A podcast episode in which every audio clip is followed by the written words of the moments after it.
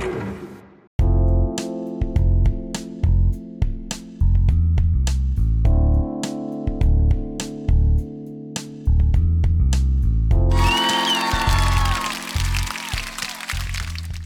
うもこんにちは。親戚とは絶縁している家系の富戸です。で今日はですねそのなんか昨日一昨日と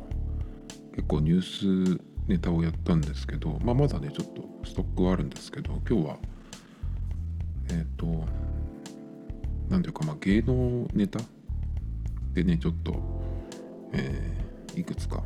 あるんですけどまずこれからいくかな。えっ、ー、と倖田來未の妹さんのみそのっていう、えー、歌手だかタレントさんがいるんですけどその人がね YouTube をのチャンネルを自分でやっていてそこにねあの島田紳介さんが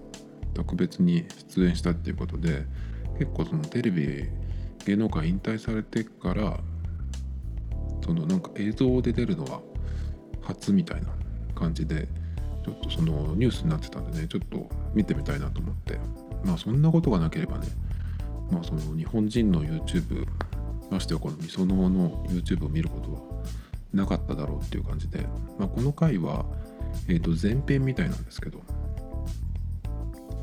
えっ、ー、となんかねしんすけさんは引退されてから結構なんか論言にしてたみたいなんですけどその動画で見た感じではあのタレントさんやってた時みたいな割と短い髪になってましたね。でなんかねその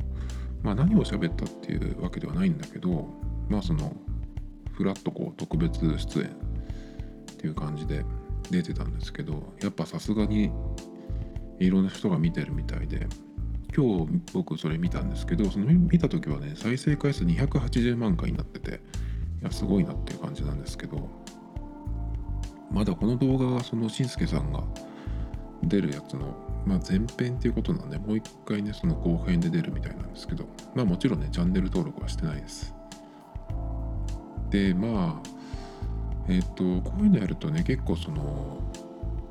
初めてその映像で出たっていうことですぐ復帰するのか復帰かみたいにね言うことを言う人が結構いると思うんですけど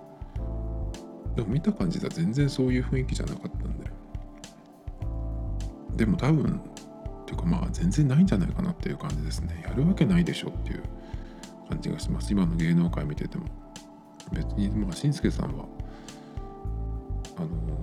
多分いろんなビジネスとか持ってると思うんであの芸能界でギャラを稼がなくてもっていう感じじゃないのかな。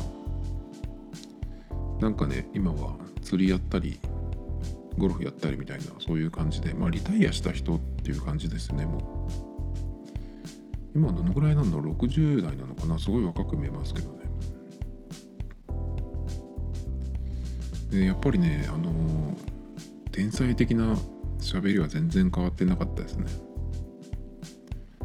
でその中でねあの芸能人のなり手がなくなるでっていうふうに言ってたんですよ。まあその割と最近のね、えー、すぐにそのくだらないことで叩かれるっていうその風潮を、まあ、見ててっていうことなんですけど、まあ、本当ね僕もそうそうだなと常々思ってたんですけどやっぱりねそういう人が見てもそう思う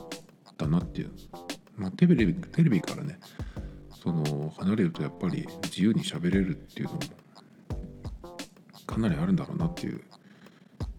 えー、イメージですね。でだけどねその、まあ、芸能人のなり手がねだからいなくなるよっていう、えー、話をしてたんですけどだけど結構その YouTube とかでね顔出ししてるような人っていうのをでまあその芸能人のレベルって言ったら芸能人になれないような芸能人崩れでもない人たちが大勢いるんですけどまああれがだからその芸能人になりたいっていう人種なのかなと思いましたそのしんすけさんの話にね出てくるその芸能人になりたいって人はこういう人なんだよっていう。だからまともな人じゃないんだよっていうのね話をしてたんでだからそんなとこつっついてもっていうようなその話だったんですけど。で YouTube に出てる人の場合っていうのはその人の目をねこう審査を通ってきてないんですよね。だからまあ画面に耐えられない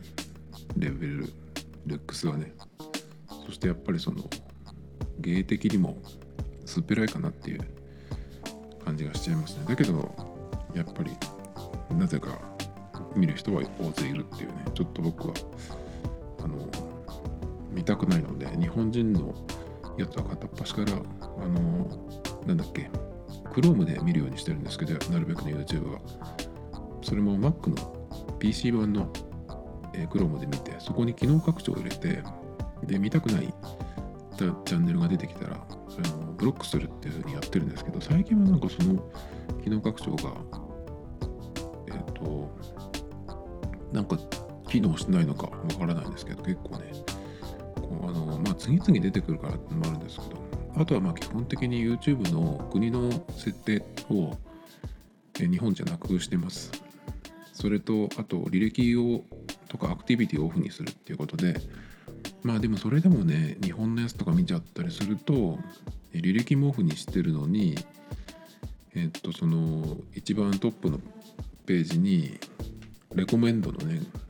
動画で日本人のを出してくるんで本当にやめてほしいんですけどね。あとねえっとまあこれを見てて思ったのが今だから芸能界こんだけそのやりにくいのに今芸能界にいる人ってなぜっていうかねと思っちゃうんですよね。なぜそのどんどん自分で、えー、YouTube とかにねその進出しないのかネットでやらないのかっていう。そっちにもう全部行けば広告もテレビからそっちに行くんじゃない？スポンサーとかもとか思っちゃうんだけどやっぱり芸能界っていろいろあると思うんですね。まあ利権だったりとか。いまだにねレコ大とかもあるくらいだし。だからまあそんなに簡単にはいかないのかなっていう。感じですよね。結局だってその芸能人で YouTube やってる人っていうのもテレビに出られない全然その声がかからないような人じゃないですか。なんかやらかしてっていう人もいるしもともと知らない人っていうのもいるしね。結構なんかその今芸能界にいる人ってそのダウンタウンとか見ててもそうなんですけどあのくらいの世代の人が若い時からやってきた時のスタッフとかその関係者が事務所なんかでもそうですけど偉くなってその上の上になってきてるから結構その時の関係のままそのまいいポジションでいられるまあで後輩もそれを見て入ってきてる人っても多いからやっぱりその使ってもらえる持ち上げてもらえるっていうのはあるんじゃないかなっていう感じですね。この間のあの吉本の騒動の時に結局そのなんかダウンタウンのまっちゃんがどうのこうのみたいなありましたけどあれで分かったのは結構まっちゃんというかダウンタウンの元マネージャーだった人がその、えー、テープ回しないやろなって言った岡本さんって社長も、えーと、ダウンタウンのマネージャーだったしそれからもっと偉い人で大崎さんという人がよく名前で出てくるんですけどその人は役職はちょっと分かんないんですけどその人も、えー、ダウンタウンよりはかなり上の年上の人なんですけどダウンタウンがそのデビューした時からあの、まあ、一緒にやってきたというかその面倒を見てたっていう感じなんですね。でそういう人も残ってるし、まあ、他にもねダウンタウンのマネージャーやってた人が結構その上のポジションに行ったりとかね。だからまあそういうなんか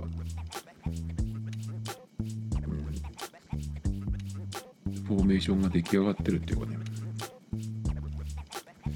まあだから続けてるっていうまあだからダウンタウンだけ見てもそうなんで結構そういう感じなんじゃないかなっていう。でまあねそのテレビは自由にできないわけだけどだからといって自由にやれるネットとか YouTube がものすごくコンテンツとして面白いかっていうと全くそんなことはなくて結局どっちにしても子供騙ししかできないのがなんか日本のそういうエンタメエンタメって言っていいのかわからないけど日本のメディアですよね。結局子供騙しとけば数は稼げる。で数だけだからあの最終的には数字だけでしか見ないから誰が見てるかっていうのは関係ないんでね。あいいかこんな話は。そうで YouTube で一個思ったのがあのテレビに広告出してる企業ってその番組で何かあるとそんな番組のスポンサー捨てるなんてみたいにね言われるみたいなんですよね。だからその敏感になると思うんですけど YouTube とかネットはどうなのって思うんですよね。今 au の Netflix プランの広告がものすごくうざいんですよ。で YouTube で、まあ、どの動画にもあのいろんな企業の広告が出てくるんですけどああいうのは誰も何も言わないのかなと思ってねだってそのテレビより自由にやれるわけでしょ？そこにそのテレビだったらやれないような、えクレームが来るようなことでも、ね、YouTube には広告出してるわけじゃないですか。なんでそういうのはいいのかなっていう。ちょっと、えー、疑問ですけどね。芸能ネタって言ったんですけどもう一個次はですねちょっと久しぶりに YOSHIKI 情報なんですけど不動産のサイトフリーペーパーって言ったらいいのかな？スーモの CM に YOSHIKI が、えっと、出てましてそれのなんかうんと CM の映像とあとメイキングがなんかこう公開されてて見たんですけどなんか最近ここ何年か結構その YOSHIKI があの数字を持ってるっていう感じで CM にもよく出てますけどこのスーモの CM がね一番なんかその何のためにっていうかあんまりその効果がどのくらい見込めるのかなっていうかねそのいい使い方じゃないなっていう感じがしました、まあ、ただ目を引くために YOSHIKI を使ったのかなっていう感じなんですよ。YOSHIKI が引っ越しするわけないじゃんっていうのもあるしね。あとねそのなんか YouTube で YOSHIKI がねドキュメンタリー自分のその映画じゃないんだけど前に We Are X っていう x ジャパンの、えーと、ドキュメンタリー映画があったんですね。で今度はそのまあ YOSHIKI だけのそういうなんか密着密着じゃないな。でも完全に作ってたから。あそういうね YouTube でそのドキュメンタリー、えー、映画というか映像作品みたいのも今年公開するって言ってましたね。何回かに分けてやるとかって言ってたんですけどいつ頃やるのかな？3月かな？まあだからそういうのもあってちょっとこう露出をしてるのかなっていうのがねあるんですけどまたね YOSHIKI というか X は去年もアルバムを出せなかったですけどもうなんかこのまんまいくとライブもできなくなるんじゃないかなっていう感じがしちゃいますね。やっぱりいつまでも何も進まないと時間が経っていくからね。でやっぱり結構なベテランであのローリング・ストーンズとかはあとポール・マッカートニーもねもっともっと上の世代ですけど最後最後って言いながらね、えー、結構精力的にワールドツアーやってるんですけどやっぱり X の場合は YOSHIKI の首の手術したりとかねやっぱり激しい曲とかもあるんでなかなかねあのできなくなってくるんじゃないかなっていう感じがします。この間一緒に YOSHIKI と一緒に「紅白」に出てたキッスっていうねアメリカのバンドはえー、と今ファイナルツアーっていうのやってるんですね。ワールドツアーなんですけども。でファイナルっていうのは本当にファイナルで、まあ、その理由っていうのがあの中心メンバーでオリジナルメンバーで残ってる2人、えーと、ジン・シモンズとポール・スタンレーですけどジン・シモンズはあのもう70代なんですよね。でそのライブ演奏することは別にいいんだけど結構ねあの衣装っていうのがすごく重たいらしいんですよ。でやっぱりあれをあの格好でっていうのがやっぱりキスなんでそれをねえっ、ー、とつけてえー、ステージを動いてっていうそのツアーをやるのがもう体力的にかなり厳しいっていうことで、まあ、ファイナルツアーって言ってたんですけどだからね結構もう X もどんどん年を取るししょうがないんですけどそれは。で YOSHIKI はねやっぱり、まあ、動けるかもしれないんですけどパタとかねまた何かあるかもしれないし投資もどうなってるのか分かんないですね。まあでも確実に何かができない事情が契約問題とかねそういうのがあるんだろうなっていう感じがします前にそのえっと X がまだ x ジャパンじゃないところ海外進出とかする前にそのよく雑誌のインタビューとかやっていた市川哲司さんっていう人の本で知ったんですけどなんかねその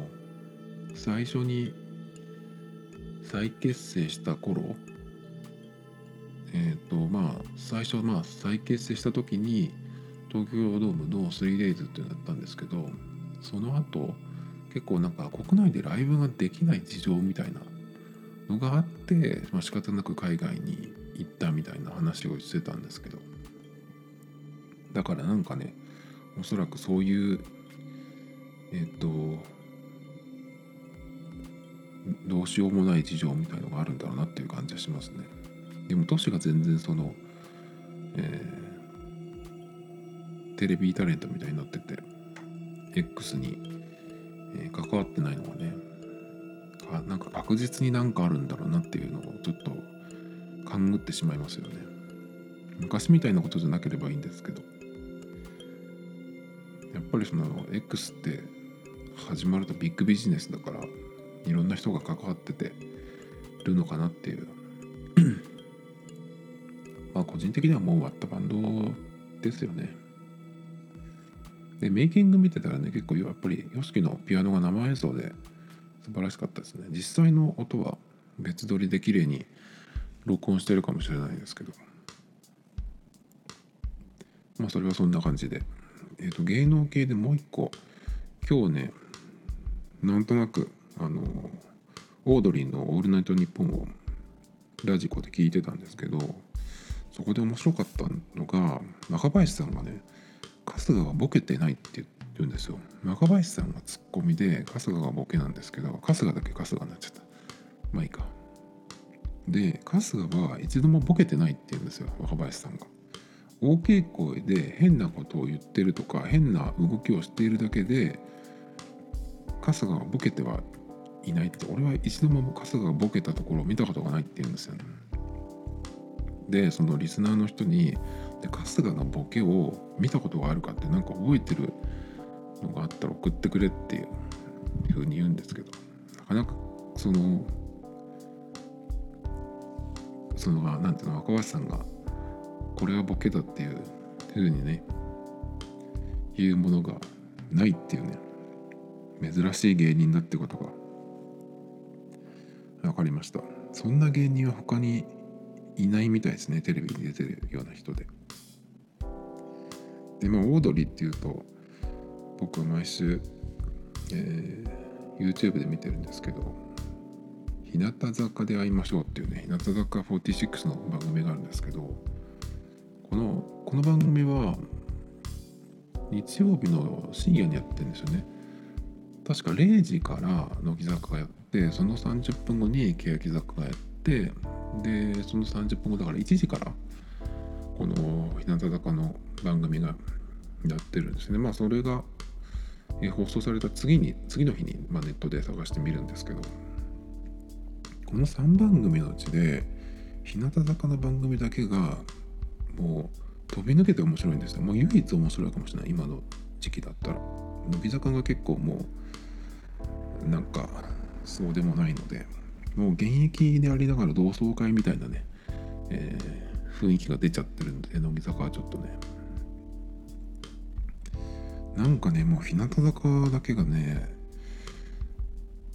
本当に抜群に面白いんですよね。なんでこんなにあれかなと思って。やっぱりその前にも言ったかもしれないんですけど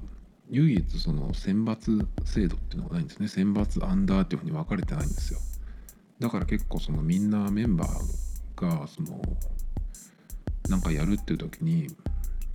常にその同じ方向を見てるっていうかねそういう感じのグループなんですね唯一。だからかなと思うんですけどやっぱりそのオードリーとの相性もいいと思うんですけど来週がねなんか新成人企画っていうなんか予告が出ててで今年そのメンバーの中で二十歳になった人が3人いるみたいなんですけどその予告編の映像を見てたらですね。やっぱり普通じゃなさそう。でその新成人っていうと大体その振り袖で出てくるっていう感じなんですけど3人のうち1人の子は振り袖で出てきてたんですけどもう1人の子はねえっ、と T シャツになんかキュンって大きく書いてる T シャツでキュンっていう曲があるんですけどそれとは全然違うんですよ。なんか前にイチローがその T シャツを着てたっていう割とそのギャグっぽい T シャツなんですけどそれでその髪型もねなんかおでこ出してジョンパンギみたいになってたりとかして。でもう一人の子がなんだろうあれ黒いあのライダースでしたね。で目の下にねなんか星をつけてたんでなんかバンクっぽい感じなのかなと思って。これでどういうあの企画っていうかねどういう回なんだろうっていうことで、ね、もうすごい楽しみですけどね。日向坂の番組だけ1時間番組にしてほしいんですけどね。30分で週1回だとねちょっと足りないんですね。前はあの吉本の新喜劇やってる小籔さんとやってた番組も去年はあったんですけど。だからその週にね 2, 2本見れてたんですけど今はねそれ1本だけなんでちょっと物足りなさすぎますね。まあ間違いなく今日本で、えー、面白い番組のトップいくつに入るんじゃないですかね、まあ、個人的にはナンバーワンですけど。あとあとはテレビ千鳥。テレビ千鳥もでも回によってはあれなんでまあ確実にその打率で言ったら日向坂で会いましょうが。日本一じゃないですかねで話は芸能系はここまでなんですけど昨日ねあの法事がありまして祖母の3回忌だったんですけど3回忌っていうのは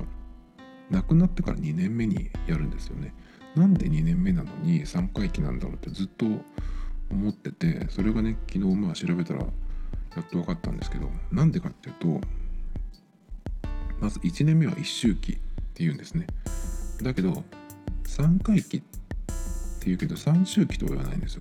3回忌っていうんですね。でしかも1周期の1年後だから亡くなってから2年経ってからやるのが3回忌なんですね。なぜ三回忌なのかっていうと、えー、三回忌の「木」っていう字が「えー、木」っていう字に、えー、日にちの「日」って書いて「木日」って読むんですけどその木日がね、えー、1回目の木日っていうのが亡くなった当日、まあ、命日ですね。でそこから1年経った時が2回目の木日で2年経った時にのその命日が、まあ、3回目の機微っていうことで3回忌っていうらしいですね。まあなんてことはない理由だったんですがそういうことかっていうね、えやっとすっきりしました。あとはですね今日はまあちょっとえネタもあるんですけどこれがですね、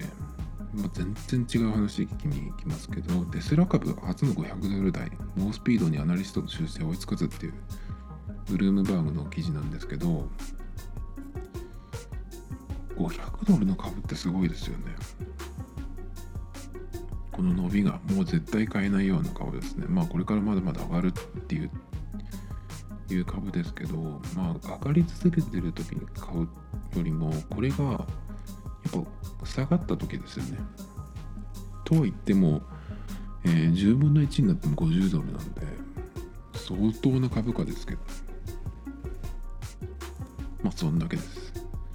そしてですね同じく、えー、ブルームバーグとかも見ていてもうちょっと詳しい記事ないかなと思って見たやつなんですけどこれがですねこの夏にオープン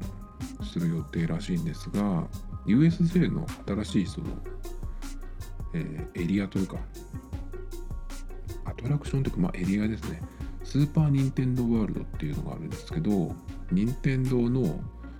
そのなんかエリアができるらしいんですけどそこでですね、まあ、専用のギアスマホにダウンロードしてなんか腕時計じゃないや、えっと、腕になんかこう巻くものがあって、まあ、それと組み合わせてやるらしいんですけどそのエリア内にマリオに出てくるコインを叩くとコインがあのじゃあブロックを叩くとコインが出る。っていうあの仕掛けあのブロックがなんかあったりとかしてその実際に自分がマリオになったみたいな感じで遊べるっていう風になるっていうことでねでまあ日本でまあ今年はオリンピックがあるからってことで、まあ、それまでに多分オープンするみたいな予定らしいんですけど、まあ、これを今後アメリカとかシンガポールの方でもやるみたいです。ま、個人的にはね、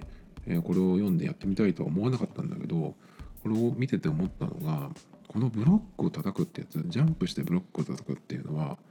実際にやることを想像すると結構きつい運動だよなと思って。だってジャンプしてたんかと届くだけだったら